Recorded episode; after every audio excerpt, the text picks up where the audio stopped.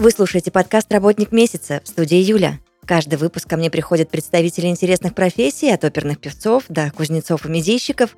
Вместе мы разбираемся, за что на самом деле люди любят свою работу. Этот подкаст мы делаем в студии подкастов Red Barn.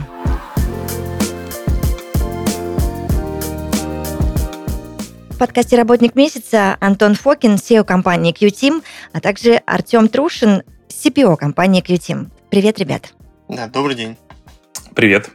Мы редко собираемся в подкасте «Работник месяца» втроем. И я рада, что такой случай выпал. И есть у меня много к вам вопросов. Надеюсь, что получу на них развернутые честные ответы.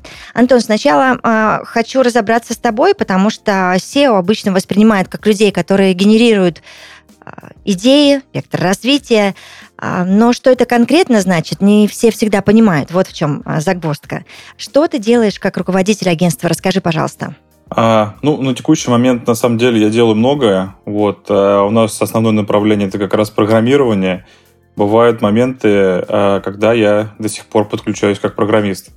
Вот, а, бывают тотальные загрузки, поэтому по разработчикам, поэтому приходится как бы а, вспоминать былое. Вот, а, достаточно много, на самом деле, я проектирую приложений мобильных, э, бэкэнда и тому подобное, и веб-приложений.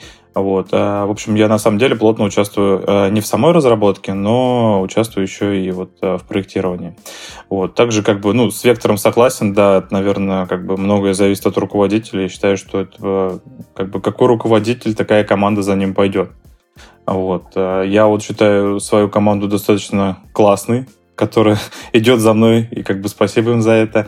Вот. э, Могу с гордостью сказать, что, наверное, я хороший руководитель, потому что э, за все почти 6 лет работы на рынке у нас ушло только 3 человека. Сейчас на текущий момент штат тут 35 человек, и 3 человека ушло, причем не по, своей, по своему желанию, а они были просто уволены из-за недостаточного роста или компетенции, или там подобного. В общем, не оправдали наших ожиданий, как правило. Вот. И двое там еще у нас э, ребята такие были, которые, как бы, по сути, мы их а, с ними по-хорошему попрощались, так скажем. Вот. Поэтому вот такая отличная команда у нас собралась. Вот. А помимо всего прочего, как бы сейчас мы начали вот выстраивать маркетинг э, в этом направлении. Точно так же я стараюсь э, все вести. А, начали писать э, статьи как раз э, про то, что мы делаем, кто мы такие. Я считаю, просто как бы настало время. Раньше мы не давали ни рекламу, ничего. То есть все 6 лет практически мы живем э, только за счет сарафанного радио. Вот. Никакой копейки не было вложено в рекламу, поэтому к нам приходили только клиенты. Причем у нас среди клиентов были большие компании, такие как Сбер, Зон, Русский стандарт страхования.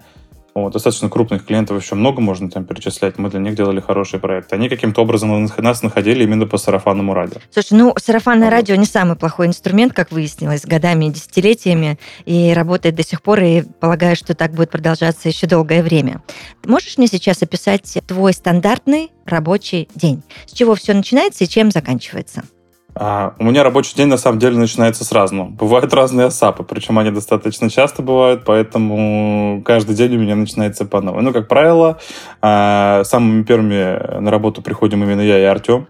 И мы, как правило, организовываем такой э, разговор между собой а, по тому, что вообще происходит внутри. Как правило, у нас это занимает час. Где-то потом у нас начинаются созвоны, э, разговоры, там всякие там подобные. То есть Артем уходит на разговоры с менеджерами, на разговоры с разработчиками. А Я в основном все провожу э, разговоры уже с клиентами непосредственно. Какие-то там э, фидбэки даю, либо же, напр- например, там кого-то, э, ну, допродаю, так скажем. У нас есть продаж, продажник, вот, он, как правило, организовывает уже созвоны точно так же, которые уже э, горячих лидов, когда он приводит, и мы уже с ними э, более детально обсуждаем проекты. Вот. Также я в течение дня достаточно много вот, э, смотрю кода по ребятам, направляю их. Вот, э, кому, кому-то там помогаю, отвечаю на вопросы, у кого-то организационные, может быть, вопросы будут. Вот. Ну и по необходимости я подключаюсь кому-то на помощь именно как программист все-таки. Есть такое мнение устойчивое, что SEO вообще это лицо компании, лицо агентства в твоем а, случае. Согласен ли ты с этим выражением? Да, наверное, да, согласен. В принципе, я еще в, в первом вопросе, наверное, на это более-менее ответил так Мгм. э, вскользь. Вот. Но на самом деле, э, скажу так, э, в компании не я единственный принимаю решение. Я все-таки считаю, что э, я не единственное лицо, которое обязан это делать, потому что у меня есть как бы, люди, которым я должен обязан прислушиваться. Вот, в том числе Артем и еще несколько человек в нашей компании. Есть ребятка, с которыми мы действительно проводим там раз-два в неделю встречи и обсуждаем там также внутренние процессы, которые проходят в компании. А, регулярно провожу опросы у своих сотрудников, э, нравится что-то, что-то не нравится, как бы, поэтому как бы вот были случаи, когда ребята увольняли, увольняли, когда мы их, они потом выдавали что-то вот нехорошее, там, например, говорили, вот ты там такой секой. Я всегда говорил, а почему вы раньше об этом не говорили? Я же вроде к вам приходил всегда и спрашивал, что не так. Как бы, я, ну, стараюсь, по крайней мере, регулярно это делать, там, может быть, раз там, в месяц или в два. Я обязательно спрашиваю у людей, все ли так. Вот. А к удаленщикам отдельное у меня тоже как бы отношение. Я всегда спрашиваю, нужно ли, может быть, что-то докупить там, я не знаю, домой, потому что э, у меня есть такое чувство, что у нас ребята бывают как брошенки, как будто какие-то где-то там сидят далеко и не чувствуют себя как бы командой. Оказалось, что не так. У нас достаточно сплоченная команда. Мы регулярно с Артемом посещаем своих ребят, кто здесь поблизости от нас живет. Мы находимся в Туле. Вот, поэтому кому-то там в Питер ездим, у нас много ребят из Питера, кто-то там с Подмосковья, в Москве. Вот, как оказалось, ребята все-таки чувствуют себя частью команды и порой присылают хорошие отзывы по поводу того, какая работа им достается. Угу. Можешь ли ты дать какие-то советы, не знаю, если вообще это возможно в данном контексте, или поделиться своими правилами как руководителя с будущими основателями агентств? Что нужно учесть? Какие ошибки не стоит совершать? А, мне кажется, наверное, как и все, я, наверное, скажу то же самое. Это главное, наверное, не бояться ничего. Ну, на самом деле, как бы я начинал вообще... Э, я же работал полтора года всего на кого-то а также в компании программистов, а, большой компании, достаточно в Туле, там почти 200 человек штат был. Отработал я всего полтора года, потом ушел работать на себя, и на самом деле просто нырнул а, как бы в омут с головой. А, ушел в никуда, вообще ничего не было, меня просто был стресс на той работе, я решил, что я точно больше никогда не вернусь работать на кого-то. Вот. И с того момента у меня было очень много переживаний как бы по поводу того, получится, не получится. И знаете, ну, Главное не бояться, наверное. Главное не бояться действовать. Ну, в разумных пределах, естественно. Вот. Э, потому что все страхи, которые были на моем пути, на самом деле были неоправданы. Ну, если, если можно, я дополню. Я, конечно, не SEO, но я просто со стороны Антона могу сказать, ну, со своей стороны, как я это вижу.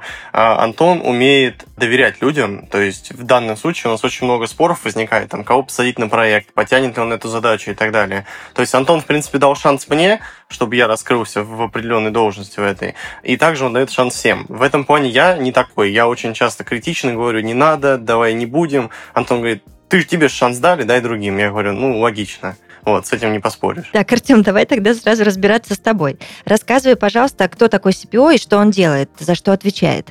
Mm. Ну, смотрите, тут на самом деле это такая регалия CPO. Давайте, наверное, расскажу не издалека, как мы работаем, небольшую нашу особенность, чтобы рассказать весь спектр своих uh-huh. а, обязанностей. А, наша особенность, несмотря на то, что мы работаем в аутсорсинговой разработке, это то, что мы не смотрим на продукт как а, на какой-то сам, сам по себе работающий механизм. Нам дали задачу, мы ее передали разработчикам, сделали, отчитались, получили деньги. Нет. А, в основном все продукты, которые мы берем, а, мы берем в такой свой некий продуктовый менеджмент. Мы еще дальше дальше расскажем о нашем самом таком классном опыте, о классном проекте, который мы сделали. Ну, в общем и целом, любую задачу, которую нужно реализовать, мы получаем user story от клиента, что он хочет получить на выходе, как должно это работать. А как реализовать весь путь пользователя, проектируем непосредственно мы, то есть наши менеджеры. И Соответственно, в рамках именно вот CPO, то есть руководителя менеджеров, я помогаю каждому менеджеру принять управленческое решение, как лучше реализовать данную задачу, чтобы она была а, максимально рентабельна для клиента, б, максимально удобна для пользователя. У меня есть небольшое, так сказать, дизайнерское прошлое, ну, такой бэкграунд именно со стороны UX, поэтому эти задачи мне в этом плане легко даются. Вот. Помимо управления менеджерами, я управляю крупными проектами, ну, веду команды, которые занимаются нашими самыми большими клиентами, вот, а, и ну, беру на себя а, задачи по найму вместе с Антоном, задачи по продажам также вместе с Антоном. В принципе, вот эти все операционные вещи мы делим с ним на двоих. А, я могу рассказать небольшую предысторию, на самом деле, как Артем попал ко мне в компанию.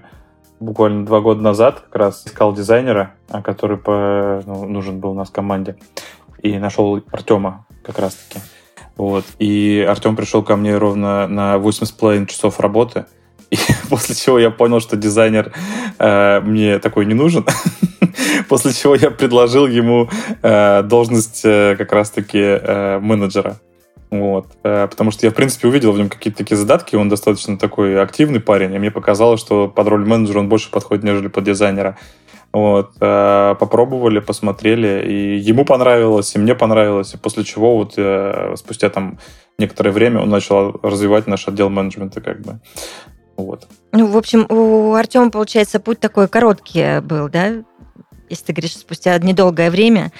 Артем, скажи мне, пожалуйста, какие навыки нужны, как ты считаешь? Какие навыки в тебе рассмотрел Антон, чтобы в итоге поручить тебе такую прекрасную должность? Ну, наверное, этот вопрос не ко мне, скорее, а к Антону, что он рассмотрел во мне. А, в принципе, у нас сейчас берем менеджеров, и я на самом деле такая небольшая особенность обучения, я их не стараюсь учить как себя, потому что я немножко другой человек, нежели стандартные менеджеры.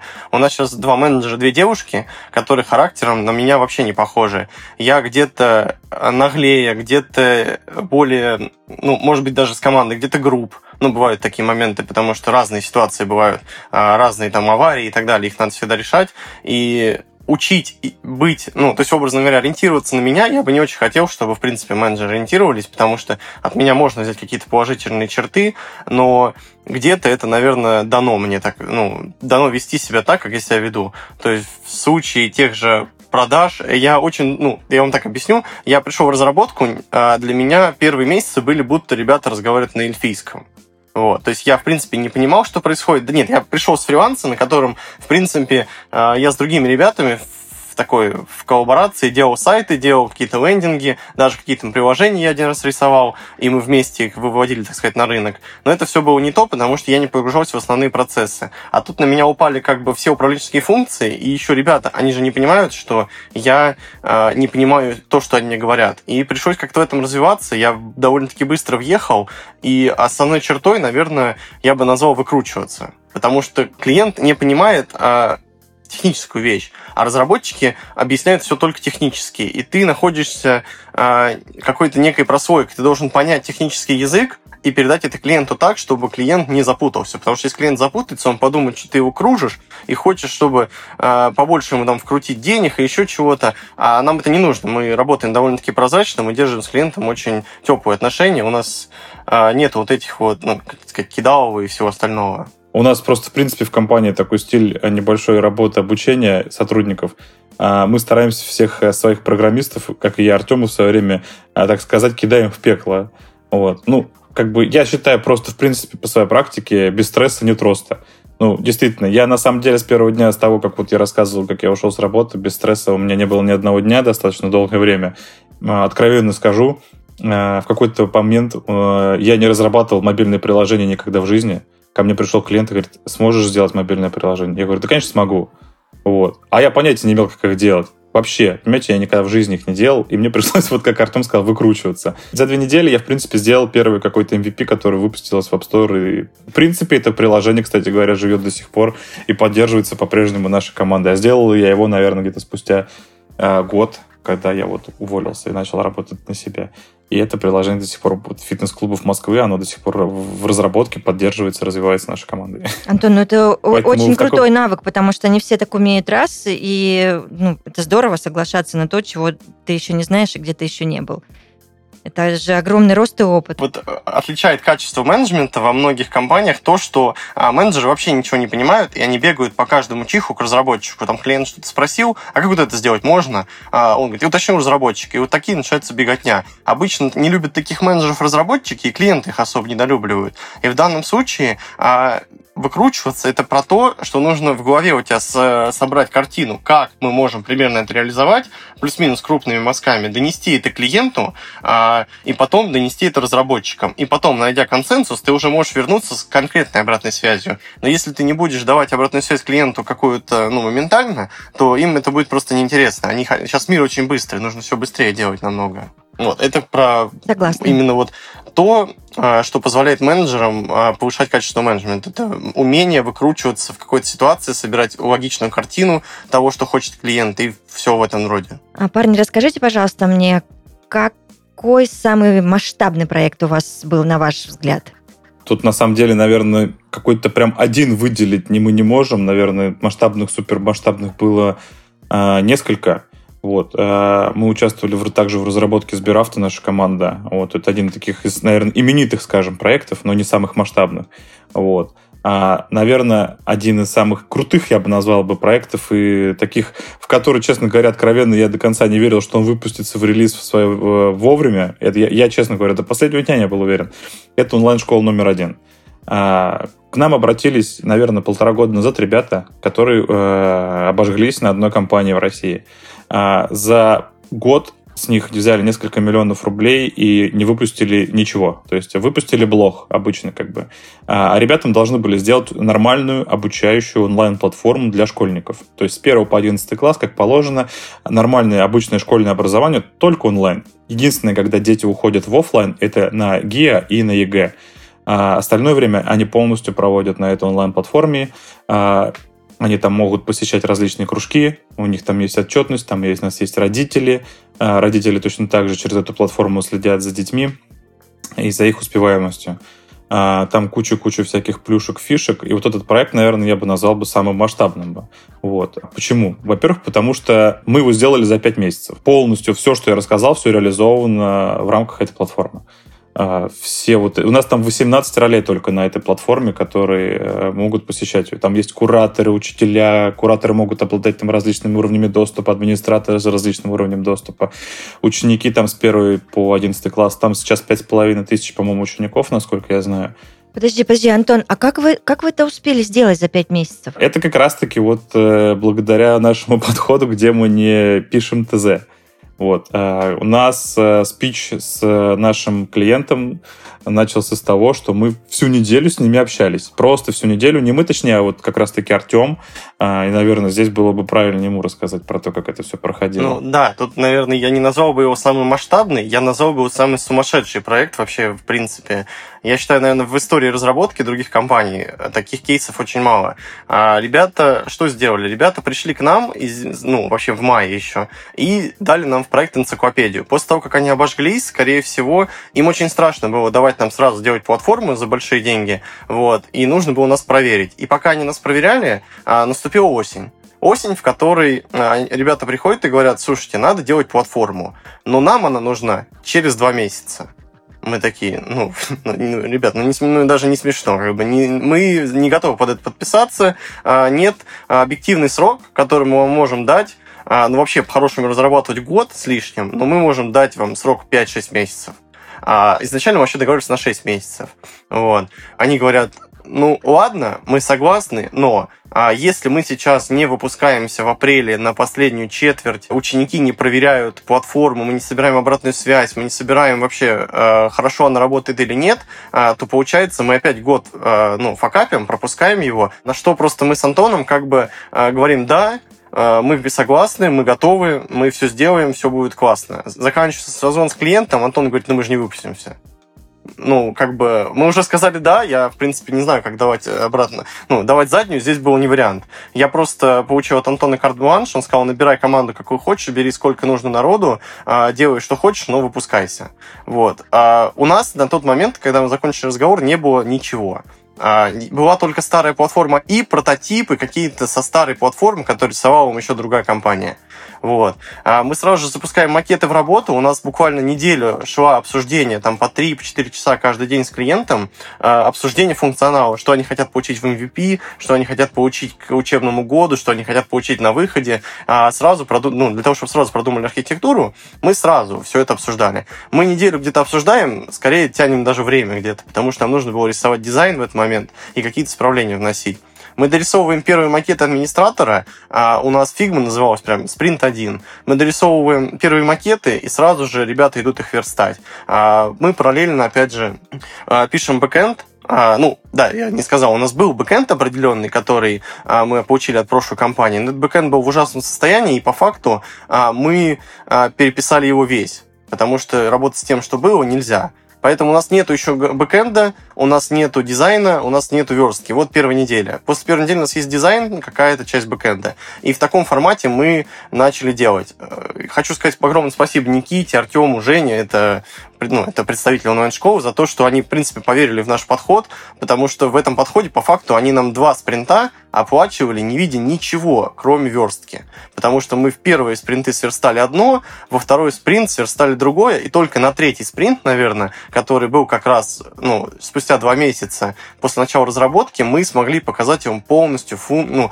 полностью функции ученика а, по просмотру статичных материалов. Это видеоурока, учебника, презентации, все остальное. То есть два, два месяца они не видели ничего. Но два спринта они нам оплатили, на третий спринт они как раз вносили предоплату уже за какое-то демо. Сырое, но демо. А потом мы разбились на спринты, мы знали, что нам нужно сделать расписание, а, мы знали, что нам нужно сделать успеваемость, домашние задания, отчеты, а, ну, уведомления нет, это уже другой, это уже сейчас мы доделывали. Ну, то есть большой пласт функционала, который нам нужно доделать, а сейчас декабрь. Вот. А релизится, я думал, по моим ощущениям, что это конец апреля. А мы доделываем календарь в январе, а где-то в ма... Э, нет, январе, в феврале мы закрываем домашние задания, начинаем делать успеваемость. И а, в конце февраля ребята говорят, слушайте, ну, каникулы 4 числа мы выпускаем с 4 апреля. Успеваем? Ну, я говорю, Успеваем, успеваем. Вот. Не знаю, как там успевать. Э, мы продолжаем делать успеваемость. Просто ребята где-то работают овертайм. Я постоянно каждую пятницу пишу ребятам, как вы не хотите там по овертаймить в выходные. Я, если что, на связи, я в офисе буду всегда ну, готов вам помочь. А ребята, ну, отдать им должное, они реально овертаймили, они реально всегда нам помогали и никак не всегда шли нам навстречу. И в конце апреля, ну, в конце марта а, остается две недели до релиза. Ребята работали прям без выходных на протяжении двух недель недель. А последние самые багфиксы мы вносили прям суббота-воскресенье. То есть я в воскресенье еще а, всю ночь не спал, у меня на, на нервике это все. Я попросил часа три у них поспать, скажу, потом я вернусь к вам. Я как бы проснулся а, днем уже и смотрю табличку нашу. У нас есть Google таблица, в которой были все баги релиза. В ней все зеленое. Я говорю, да не может быть. А, мы Жене говорим, Женя говорит, ну, с Богом, давай выпускаться завтра, все, давай отдыхать. А мы выкатываемся 4 апреля, заводим туда реальных учеников, реальных родителей, то есть личный кабинет родителей, личный кабинет ученика, все кураторы, все там, и нет багов. Но их просто нету как бы, ну, это даже вообще нельзя поверить, наверное, но они появились, наверное, да. Это Их нету, ну нет, реально. может быть, какие-то такие мини-баги были, но для такого объема работы, который мы проделали, мы просто на них даже внимания не обращали. Вот. Но на протяжении двух недель э, не поступило ни одной жалобы. Причем проводился опрос среди учеников как бы по поводу того, как вам платформа новая или старая и там 80 с лишним процентов ответило, как бы, что новая платформа супер, как бы, в старую возвращаться не хотим. Вначале, по поводу, помимо всего прочего, мы как бы, ну, когда получили сроки, я как бы, я говорю, я до конца не верил, мне, э, мне Артем сказал, 4 апреля мы выпускаемся, наверное, там где-то число 25-26 марта, я говорю, не, не успеваем. Я говорю, что будешь, что будешь говорить, я говорю, клиенту. Он говорит, выпустимся. Я говорю, да ладно, ну объективно. Я говорю, ну не выпуститесь. Я говорю, сейчас э, тестер проверит все, выкатит вам кучу багов, и просто не успеете их все закрыть. Он говорит, нет, выпустимся. И вот до 4 числа я до конца не верил. Вот. А на старте работ, когда мы получили все эти сроки, мы сели просто в переговорки с ребятами, которые наши лиды, э, там, по фронту, по бэкэнду, и просто начали думать, как нам выходить из ситуации, потому что, ну, подвести клиента это не про нас, как бы. К нам до сих пор, когда по сарафанке, на самом деле, люди приходят, мы до сих пор даем э, контакты наших э, других клиентов, которые уже как бы заслуг которых мы заслужили доверие, и э, наши потенциальные клиенты звонят нашим вот этим клиентам и утверждают то, что действительно мы не лохотрон и можем сделать хороший продукт. Вот. Начали выкручиваться, э, сидели, думали, придумали систему, которую разработали у себя внутри, виджетную, на основе которой вся платформа держится. За счет этого как раз-таки я считаю, что мы э, все успели вовремя, потому что некоторые просто компоненты, которые участвуют в платформе, они там масштабировались просто в пару кликов. Так, хорошо, давайте разбираться вот в каком вопросе. Антон, как вот в такой ситуации сохранить мотивацию команды, которая делает проект э, несколько месяцев? Как сохранить мотивацию? Знаете, я не знаю, на самом деле, как ее сохранить. Я старался просто подбадривать ребят, что, ребята, давайте... Ну, как бы, естественно, всем э, денежная мотивация помогала. Как бы, наверное, без этого uh-huh. никуда. Естественно, пока шел проект, все ребята, которые участвовали в проекте, достаточно серьезно росли. Вот, и я это видел, я это все это наблюдал. А, где-то давал фидбэк Артем мне говорил, что вот, да, вот этот вот э, разработчик хорош, там, вот это тоже еще лучше. Я говорю, давайте я там... А, когда платформа закрылась, я очень большие премии всем выписал. Можно сказать, еще по одной зарплате каждому разработчику. Ну, там у нас 5, э, 5 э, главных разработчиков было. А, но в пиковой нагрузке у нас, когда там было очень-очень много задач, участвовало 17 человек. Вот. Mm-hmm. Естественно, как бы премию получили только вот э, пять основных, которые прям вот вообще на протяжении всех этих пяти месяцев работали плотно. Вот. Э, ну и я, в принципе, когда ко мне приходят ребята, я ни в чем не отказываю. Если они что-то нужно, я всегда им там покупаю или там еще что-то даю. Где-то могу помочь советом, помогаю советом. Вот. А угу. По поводу мотивации тут, наверное, больше к Артему, потому как мотивировал команду именно он. Не знаю, есть столько личным примером, потому что, наверное, тут Антон лучше расскажет. У меня, у меня были нервы, я бегал по офису, я постоянно а, нервничал за этот проект. Это было как мое детище, которое я хотел выпустить, потому что это был вызов мой личный, а, как менеджера взять, собрать команду, удержать ее и выпустить с этим продуктом. А, ну, подчеркну еще раз то, что а, даже вот я уверен, что Женя, это как раз, я не знаю, просто какая-то какую должность занимает Женя, но это, я ее назову продуктом школы, вместе с которой мы разрабатывали эту платформу. А, мы вместе с ней все вот это uh-huh. вот возвели, ей огромное тоже спасибо. Она без нее это тоже не получилось бы, как и, наверное, без меня. Вот. И а, именно этот вызов был наш общий. Это, наверное, мой вызов, который, наверное, настроение мое транслировалось ребята на каждом дейлике. Если завтра к вам обратятся с такой же просьбой, э, с таким же заказом или с чем-то более глобальным. А, вы согласитесь? Я думаю, что да. Это второй личный вызов. Хорошо. Я, как и сказал так. ранее, мы живем в стрессе, и мне кажется, это нормальное состояние быстрорастущей компании. Без другого просто невозможно. Угу. Как вообще в целом, Антон, управлять командой айтишников? Есть ли какие-то особенности? Используете, используете ли вы какие-то уже разработанные методики, быть может? А, знаете, на самом деле систему какое-то вот управления мы построили буквально недавно, мне кажется, год назад, наверное, где-то, потому что до этого все на самом деле было в хаосе, я пытался все держать в своих руках и не умел делегировать особо ничего делать. Все пытался держать, короче, в своей голове, в своих руках и управлять этим всем. В какой-то момент я просто понял, что я... У меня на самом деле процессы просто сквозь пальцы текли. Я не, то, тут что-то потерял, то там что-то упустил, тут где-то кому-то не ответил, там кому-то не перезвонил. Вот, и я понял, что нужно что-то что менять. И начали писать свою CRM-систему года два назад еще. А, так она и осталась как бы там а, в зачатках, и так и не родилась, так скажем. Мы начали ее тестить потихонечку, но так она у нас и, и не разродилась. В итоге э, написали, перешли в другую CRM-систему, и там по-быстрому выстроили систему управления всей командой, в которой все видно, все прозрачно. Вот. И также хотел подчеркнуть, кстати говоря, что у нас команда достаточно еще мотивирована тем, наверное, к слову о мотивации, что у нас нету э, в команде никаких фиксированных заработных плат. У нас у всех ребят а только часовая ставка и только столько, сколько они наработали, столько они получат. Поэтому многие, кто к нам... Почему у нас нету, как бы, мне кажется, каких-то ленивых ребят, потому что банально они не приходят, потому что они боятся, что они не... Они хотят филонить и получать деньги, как бы. И мне кажется, это бич нашего общества, наверное, современного в программировании, когда никто не хочет работать и хочет много зарабатывать. И мы так, много очень таких собеседований проводили, где просят какие-то баснословные деньги, а ребята работать не хотят и ничего из себя особо не представляют. Антон, скажи, вы уже э, с Артемом немножечко объяснили, что вы работаете без ТЗ. Для меня это тоже еще одно фантастическая вообще фантастическая история. А, почему так складывается и э, вообще как на это реагируют ваши партнеры? Угу. А, на самом деле сложилось это исторически, потому что изначально мы писали вот эти огромные ТЗ. У нас есть ТЗ, которые там до 500 листов занимают, там по 200, по 300 среднее ТЗ раньше выходило. А, просто начали делать анализ того, что происходит с ним в процессе разработки. Понимаем, что, во-первых, это тормозит разработку в какой-то момент, потому что клиент начинает, а я вот это вот тут хочу так, а вот это вот не хочу, а давайте попозже это сделаем, а вот это перенесем. В итоге, как бы, вроде бы написали ТЗ, все распланировали, все сделали, но постоянные хотелки клиентов, которые вот, ну, хотят сделать действительно крутой продукт, они в процессе разработки меняются.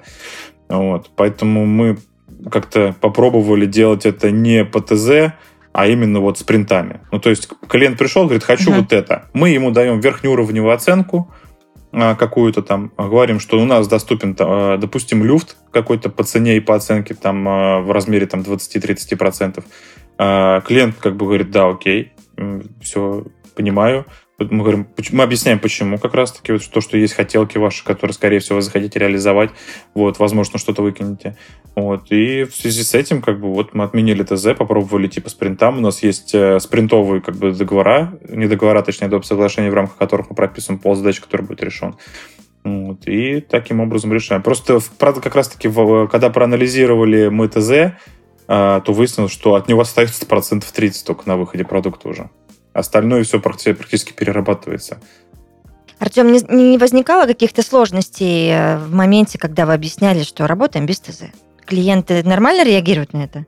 на самом деле, вот честно, мы еще не встретили негатива по этому поводу. Я всегда, mm-hmm. когда мы это озвучиваем, всегда боюсь, что нам скажут, что а как же вот эти вот большие договора, большие приложения и все остальное. Но даже вот у нас сейчас есть как раз клиент, и он такая бюрократическая компания, а, потому вот что них, да. у них угу. очень много да, бумажек, очень много всех согласований, совещаний, и даже они как бы пришли к этому, к нашим спринтам, потому что для них что главное? Они видят результат, они платят деньги. Да, они не видят конечный продукт, но заплатить, например, образно говоря, пол стоимости и не получить в итоге ничего, это намного дороже в итоге, чем заплатить пол спринта и потом не увидеть ничего. То есть клиент защищен, на самом деле. Мы пытаемся донести то, что вы намного более защищены в нашем подходе, чем в стандартном подходе. Потому что если, например, давайте так на примере, приложение стоит 5 миллионов.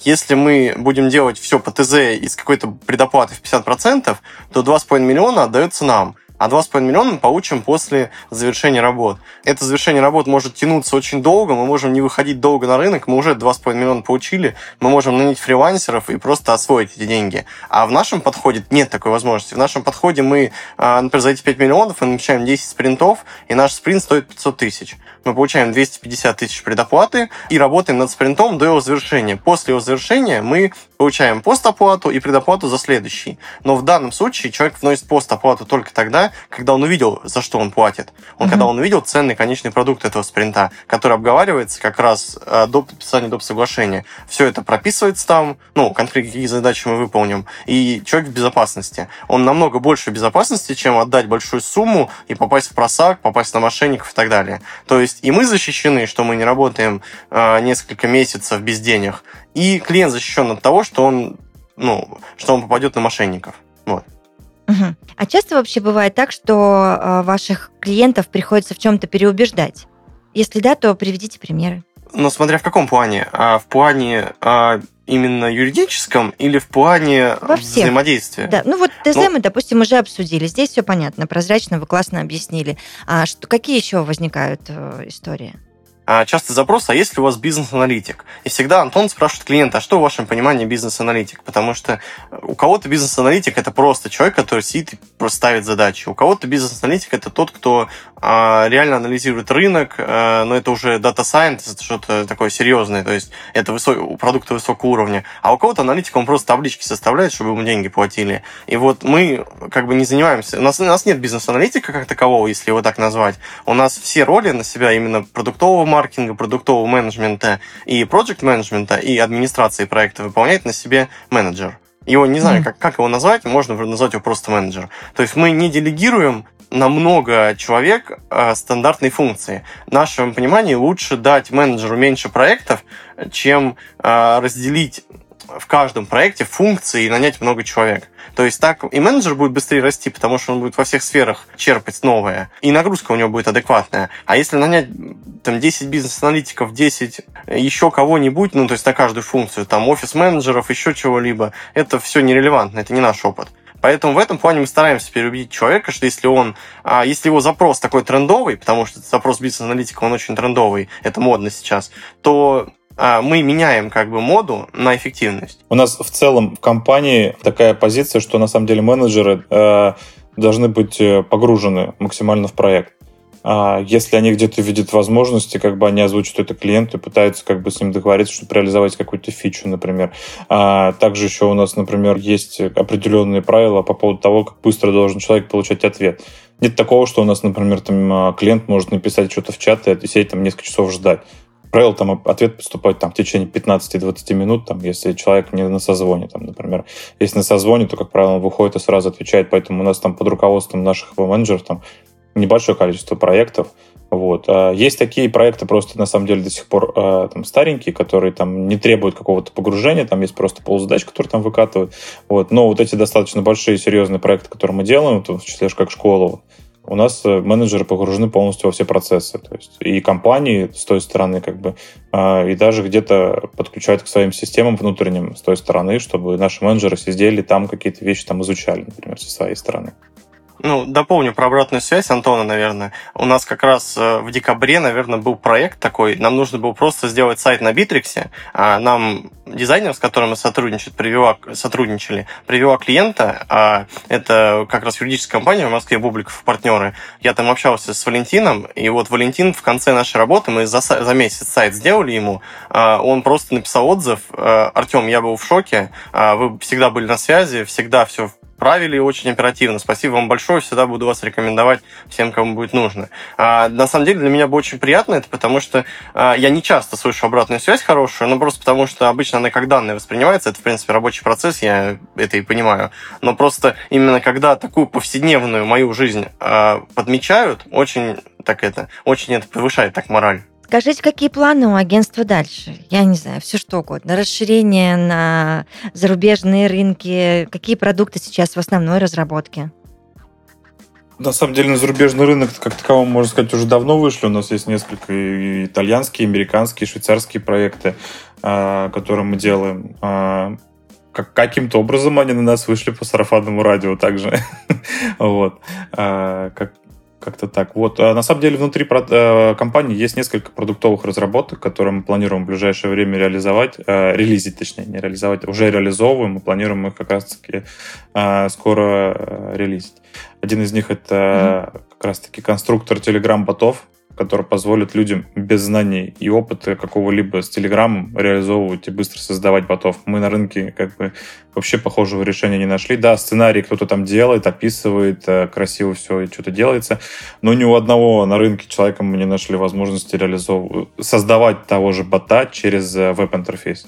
А, а там как бы человек, который не особо-то владеет телефоном там, и знанием каким-то определенным, не сможет с этим справиться. Вот. Э, и у нас там куча-куча разных плюшек будет. Вот. Э, также мы сейчас вот регистрируем несколько юрлиц за рубежом.